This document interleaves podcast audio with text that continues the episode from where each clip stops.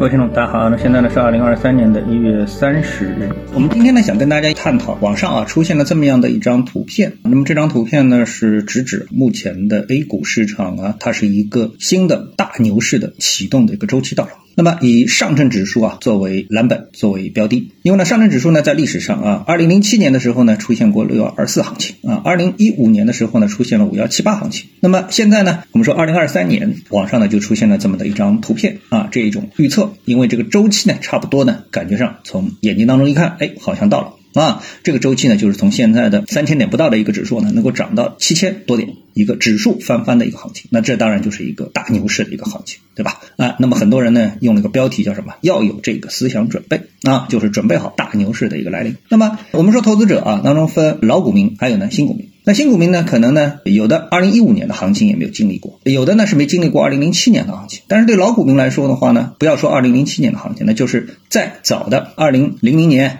啊，然后在更早的行情可能都经历过，特别是几次一千五百点的这个行情啊，都经历过。所以呢，在这种时候呢，如果说我们去回顾，特别是跟老股民啊一起回顾一下当时这个行情发生的它的一个背景的话，那你就会发现，这其实它不是一个技术分析的问题，因为画这个图的人啊，他其实告诉你的是一个技术分析的点，就是哎周期啊、均线啊一画，哎好像这里啊不仅获得了支撑，而且能够走出大牛市。那我们一直的观点都是说呢，这个市场会涨，但是呢，我们从来没预期市场会涨得这么多。那么市场涨到这么出一个行情的话，它背后靠的是什么？靠的是市场整体的一个估值，什么呢？主要是估值的错配啊，也就是错误的估值。那么历史上呢，在美国股市啊，也发生过这个错误估值的这种情况，比如说美国的纳斯达克的互联网行情。那么这个行情从一千涨到六千，这么一波大的这个牛市的一个行情啊。那么这个行情它的背景是什么？就是对互联网这样一个产业极度的乐观，过于乐观了，所以呢把这个指数啊就给推动上去了。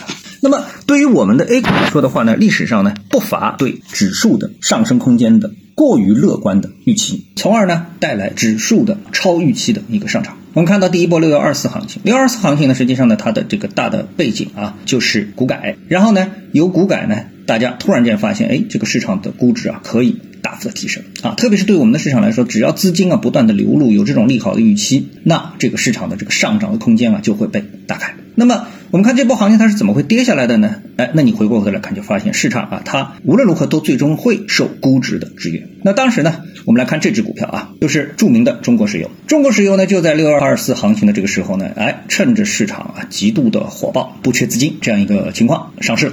啊，一上市。开盘四十五块，然后呢，股价跌到哪里呢？就一路下跌，股价呢跌到七块多钱。现在呢，股价呢还只有五块多钱。你想，中石油这个对指数影响这么大的股票啊，从这么一个价格跌下来，对指数当然是一个负面的影响。那也就是六二二四行情是怎么结束的？实际上它结束的背后不是市场情绪的变化，不是技术分析的原因，而是一大批。当时上市的股票啊，包括银行股，包括中石油，那包括中国神华等等，他们的估值过高了，然后他们估值回归的过程，也就是指数回落的过程。所以呢，到了今天我们看，你觉得中国石油能不能回到五十块？从现在五块回到五十块啊？中国神华能不能再涨回个三到五倍？等等之类的，我们去看这些股票，包括银行股，能不能在这个价格上出现翻番的行情？那么，如果说这一批股票能够动起来，能够实现他们的上涨的目标，当然指数回到七千点那就不是梦，对吧？但是我们最终回到股市的分析的时候，我们就得分析它的估值，